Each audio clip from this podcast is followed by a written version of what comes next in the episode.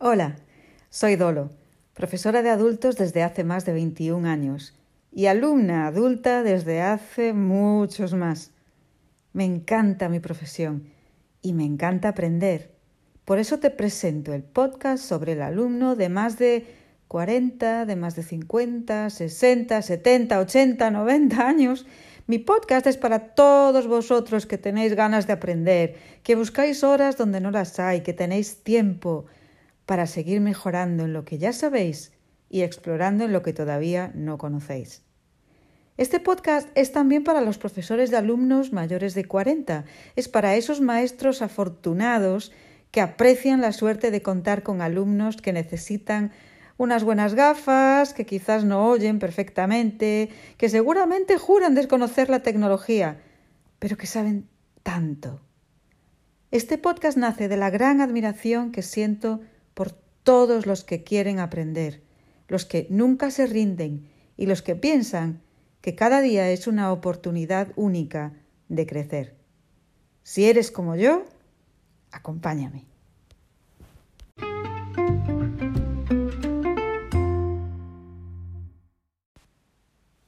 La perseverancia y la curiosidad son factores clave para aprender y enseñar. Carol asegura que el error solo es un peldaño más en el camino del aprendizaje bonito y disfrutado. Para conseguirlo, nos aconseja cuidar con mimo nuestras emociones.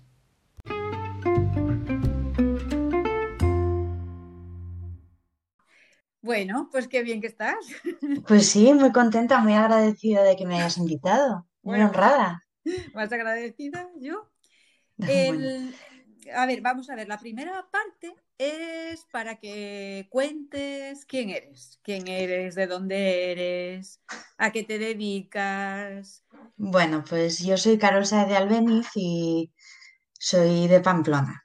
Y bueno, después de dar un poco de vuelta, un, un periplo de interineo de unos años, ya conseguí aterrizar en la Escuela Oficial de Idiomas de Pamplona, donde soy profesora de inglés. Eh, también soy la jefa del departamento de inglés. Y, bueno, pues llevo dando clases 15 años, de los cuales 11 han sido en escuelas de idiomas. Así que he dado muchos niveles, he probado muchas y, bueno, y, he disfrutado de la compañía de muchos alumnos. Es que yo creo que eso es algo que se, se ve inmediatamente cuando cuando hay alguna publicación, que hay muchas publicaciones tuyas en las redes sociales, que te gustan tus alumnos, que te gusta tu trabajo, es algo que es bastante evidente. Sí, bueno, yo soy una apasionada de, mi trabajo y de mis alumnos. No concibo hacer este trabajo de otra manera, porque si no se tiene que hacer realmente muy cuesta arriba. si no es algo que realmente te, te maravillen, no el inglés ¿eh? en particular, sino la docencia en general. Y además, cuando el profesor está implicado y le gusta, creo que el aprendizaje, como alumna, ¿eh? no como profesora, creo que el aprendizaje es, es mejor, es, se, produce de una manera más bonita. Es una palabra preciosa, el, bonito, es, tiene que ser bonito, tiene que, tiene que ser placentero para el profesor y para el alumno. Pero vamos a hablar ahora. Y ha de ser divertido. Y ha de ser divertido. Em, y tú como alumna, entonces, ¿qué es lo que, lo que me interesa a mí ahora? Sí. ¿Qué crees que eres tú? Pues soy una alumna inquieta. Eh, ya lo era en el instituto. Eh, soy una alumna que le interesa mucho lo que aprende, pero también revuelvo mucho porque me gusta divertirme y eso a veces pues mm, en su día me, me causó algún problema en el aula, pues porque si haces de todo algo divertido, pues a veces se puede malinterpretar. Eh, y soy, verbalizo mucho las cosas además, pero soy una alumna que, cuando se mete en el aprendizaje voy a tope. Y, entonces, ¿en qué, ¿en qué has eh, ido a tope últimamente? ¿Qué es lo último? Pues últimamente Estoy, estoy intentando, estoy en el proceso de aprender euskera, que no me está resultando particularmente fácil porque no le puedo dedicar el tiempo que requiere. Y estoy en el proceso de, aprender a expresarme visualmente, porque el, CAP, que es el Centro de, de Formación del Profesorado de Navarra, sacó unos cursos este año de pensamiento visual, de gramática visual, que ha estado impartiendo Mercedes Corregge, que es, que es una genia. Y, es otra de esas transmisoras de conocimiento que te engancha. Sí. Y, me enganché. Entonces yo que nunca he dibujado particularmente bien, me metí en, en, esto del doodling, sketchnoting, porque me he dado cuenta de que realmente no es imprescindible eh, ser Rembrandt. Entonces estoy bastante metida en, ese tema y disfrutándolo muchísimo, muchísimo, muchísimo, que no, no soy particularmente buena, pero desde que dejé de aprender por obligación o por una meta, sacar una carrera, sacar un título, sacar unas oposiciones, siempre procuro hacer algo dentro de mis actividades eh, fuera del trabajo, algo que no se me dé bien, porque para el cerebro es muy, muy bueno.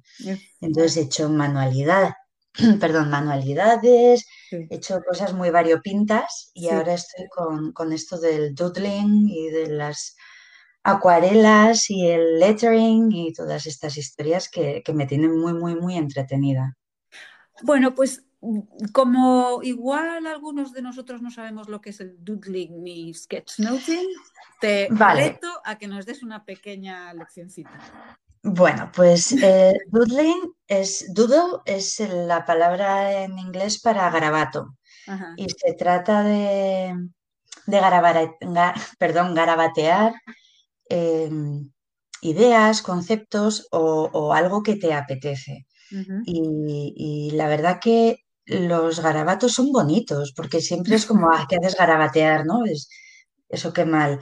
Eh, pues son, son, bonitos y además ayudan a fijar eh, conceptos y, ayudan a, pese a lo que pueda parecer, ayudan a no distraerte en reuniones que a priori pueden ser poco entretenidas. Y el sketchnoting, bueno, pues como estoy aprendiendo tampoco me la quiero jugar mucho, pero es tomar notas de una, manera más visual. Eh, Mercedes Correche, que la he mencionado antes, y Diana Pastoriza también son, son dos de las mujeres en las que me fijo por, por el tema este, para aprender de ellas. Y, bueno, lo que hacen es trasladar a la imagen y a la palabra más concreta eh, pues, conceptos más complejos, charlas, eh, y así. Y eso es lo que básicamente se. de lo que básicamente se trata. Pero antes dijiste que aunque no sea Rembrandt, que lo puedes hacer, pero llegaste a esa conclusión cuando lo estabas haciendo o, antes. Es decir, eso nunca No, eso, eso me lo tuvieron que decir. Eso me lo ah. tuvieron que contar. Porque la necesidad de hacer las cosas súper, súper bien que todo quede súper, súper bonito, a veces nos, nos impide hacer cosas que nos podrían apetecer y que nos podrían venir incluso bien.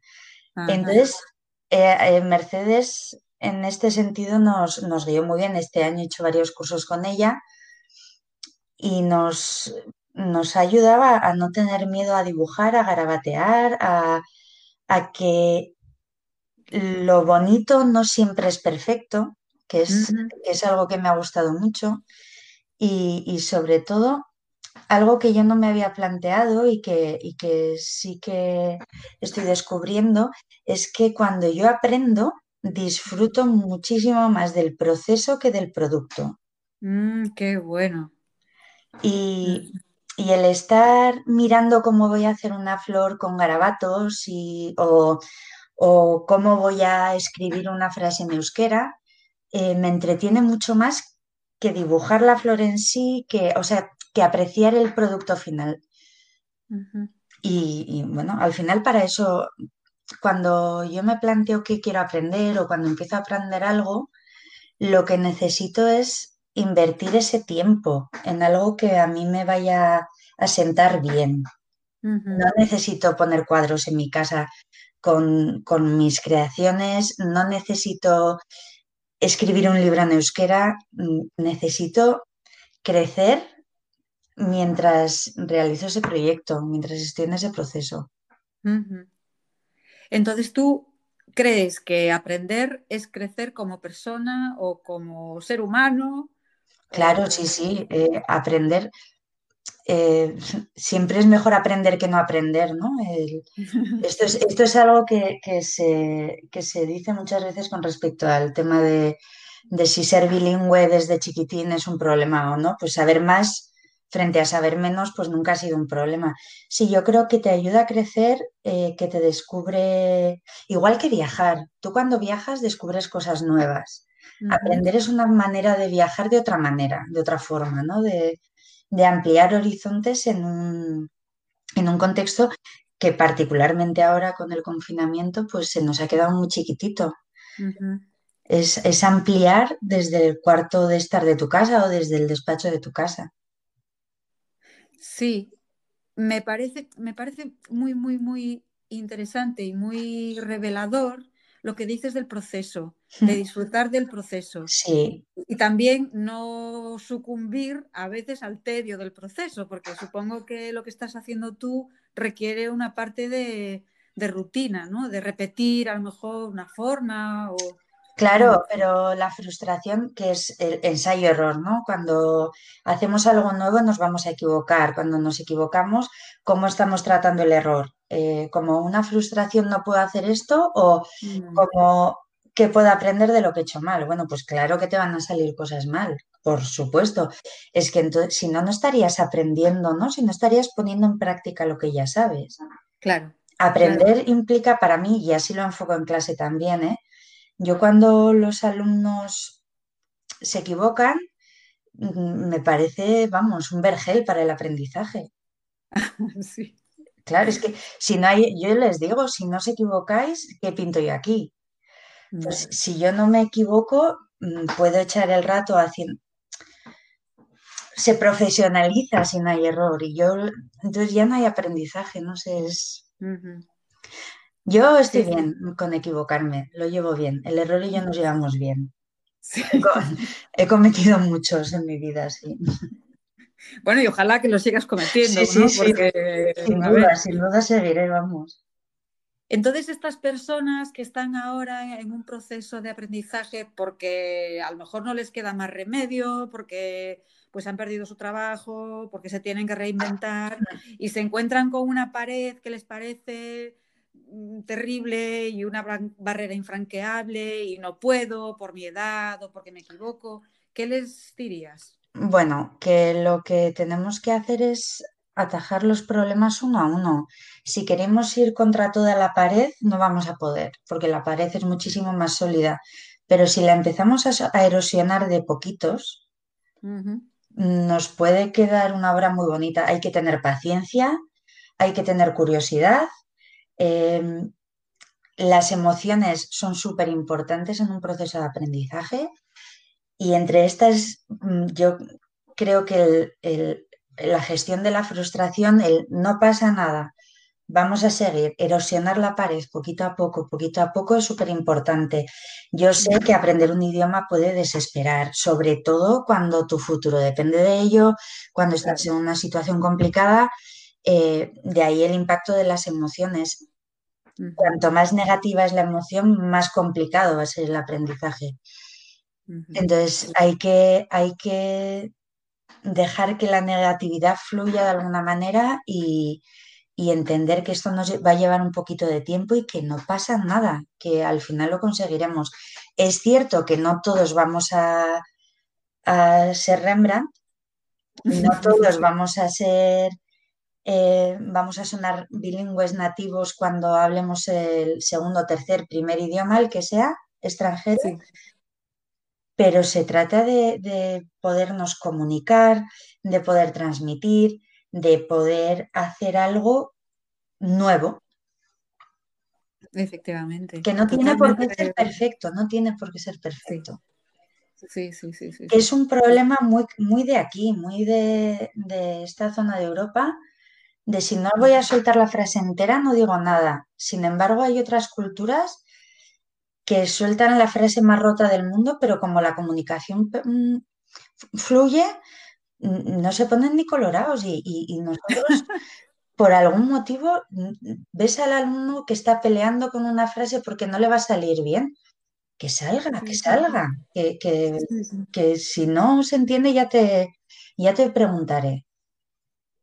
Claro, y, y, es, también es, repitiendo la palabra, bonito lo que dices de algo está roto porque en la comunicación alguien te va a ayudar a, arreglarlo. Claro. Eso que está tan roto. Porque la, bueno, la comunicación y, y, en general la vida es bastante cooperativa. Tú yo me acuerdo de, una, creo que era un anuncio de, cuando yo era pequeña que decía solo no puedes, con amigos sí, que ha sido una broma recurrente, bueno. Eh, pero es que es cierto que la comunicación, para hablar tú solo, no, no necesitas nada. Si tiene que haber comunicación, el que te está escuchando quiere entenderte, va a haber una cooperación. Efectivamente, claro, sí, sí, sí, sí. Eh, Dime. ¿qué, cuánto estás tú de acuerdo con la frase de nunca pares de aprender? Entonces. Pues estoy de acuerdo con el concepto porque es muy importante, pero mm, lo que yo esto no puede ser una imposición. O sea, ah. la locura esta de hay que mantener el, cerebro activo, igual que ser positivo, todo tiene que ser positivo y no. no. Eh, nunca pares de aprender porque es bueno, porque te va a venir bien, porque es divertido, porque te apetece. Y sobre todo aprender, vamos a tener que definir qué. Aprende algo que te apetezca aprender también, aunque luego tengas que hacer cosas por obligación, eh, hay que disfrutar. Aunque te hacer una tarta nueva, que tampoco tiene por qué ser algo súper sofisticado. Pero bueno, sí, sí que creo que es bueno, ¿eh? Seguir aprendiendo. Y la barrera esta que nos hemos puesto de la edad de yo ya soy mayor para esto, bueno, bueno, yo con 20 años no hacía ni la mitad de lo que hago ahora, es verdad. También tenía la mitad de años, ¿no? Eh, pero yo creo que lo que dices tú de gestionar las emociones a lo mejor tiene más importancia incluso de la que le podemos dar. Sí. Porque esas frustraciones y esa falta de paciencia, pues claro, mm, ahí, ahí hay que jugar con muchos factores. Es cierto, Pero es cierto que eh, cuando las cuando yo empiezo con un grupo nuevo, lo primero que intento es que el contexto emocional sea adecuado. Que estén relajados, que confíen en que yo no les voy a poner mala cara, que no se pongan mala cara. claro, porque, porque tenemos que tener un contexto emocional en el que cometer un error no sea un problema. Porque tú en una clase de idiomas te vas a equivocar mucho. Me equivoco yo, que soy la profesora, pues imagínate. Mm, y, y, eso lo trabajo bastante. Sí, sí. Bueno, yo creo que para que tú pongas mala cara, porque conociendo. ya la pongo ya. A veces en clase no, ¿eh? en, clase procuro no. Y luego hay un tema con los alumnos que yo me imagino que a ti también te habrá pasado, que a veces vienen a, a decirme cosas que, yo me quedo muy sorprendida y les digo, si yo te dijera lo que tú te estás diciendo a ti misma ahora mismo, pondrías una queja en dirección, en educación y al ministro y con razón. Eh, los aprendices eh, adultos son muy estrictos, muy exigentes y muy poco generosos consigo mismos. Muchísimo, pero muchísimo. Es una característica que se repite y se repite, sí. Y a, mí eso me da pena, porque digo, jolín, si yo te dijera esto, te, enfadarías muchísimo. Digo, todo esto se lo dirías a tu compañero, que es que potencialmente puede ir peor. Y me dice, no, no, ¿cómo le voy a decir esto? Pues, pues a ti tampoco, hombre. Vamos a darnos un poco de cancha. Sí, sí, efectivamente. A mí me sorprende mucho la la insatisfacción que le puede producir a un alumno adulto que subrayes o escribas una nota en un color que no sea rojo. Porque es como, yo quiero rojo y ver mucho rojo. Es decir, yo quiero ver todos los errores. Y es como una lucha. ¿Por qué, ¿Por qué te quieres enfocar en los errores? ¿y por, ¿Y por qué tiene que ser este color tan, bueno. Yo es que el tratamiento que hago del error, bueno, yo estoy dando niveles altos desde hace, desde hace un tiempo, entonces el error es, es se, trata de otra manera. Eh, yo les pido alternativas, yo les digo qué es lo que, lo que se ha roto en la frase, pero nunca les doy una... No les doy una alternativa correcta, la tienen que encontrar ellos. Por ejemplo, cuando hacemos las expresiones escritas, subrayo y les pongo, pues esto es un problema de vocabulario, un problema de cohesión, lo que sea. Entonces lo hablamos. Para que vean que es que no es un es que la alternativa que han elegido no funciona. Hay que buscar otra. Entonces, eh, básicamente te estás enfocando en el proceso también. Claro, sí. Sí, no lo había pensado, pero sí. Claro. Sí. Estás, estás, estás diciendo, como lo que decías tú antes, el garabato. El garabato. Eh, me lleva a, otra cosa que no tiene por qué ser perfecta, ¿no? Pero... Claro, pero bueno, todos los profesores enseñamos cómo somos, ¿no? Yo, yo que ahora que estoy hablando con el ordenador, estoy gesticulando, me muevo, pues es que yo hablo de cuerpo entero, entonces, entonces eso también se, se transmite cuando tú enseñas. Tú, o sea, no, por mucho que no termines de ser la misma persona dentro que fuera del aula, eh, porque yo sí que noto diferencias, al final tu esencia sale y, no puedes fingir ser quien no eres. Claro.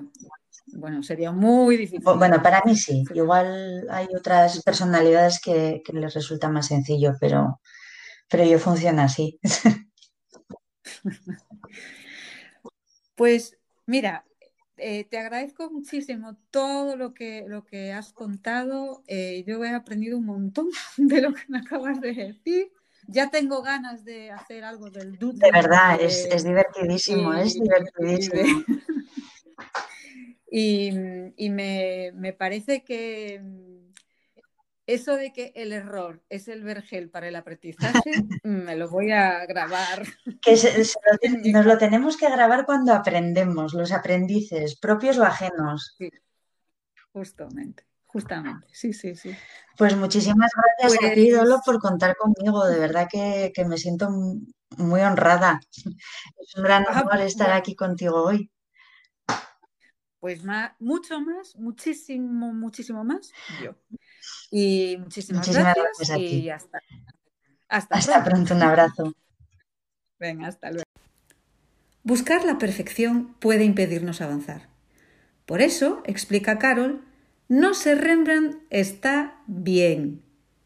Disfrutar el proceso llega a superar la satisfacción del producto final. Dice Carol que aprender es crecer. Y hoy hemos aprendido y crecido juntos.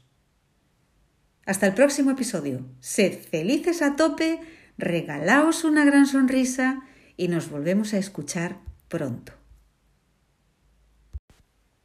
José Miguel ha renacido varias veces y defiende que todo lo que hacemos en esta vida hay que disfrutarlo. Cree que nuestro sistema educativo debe fomentar la curiosidad, la necesidad humana de observar, de analizar y de indagar.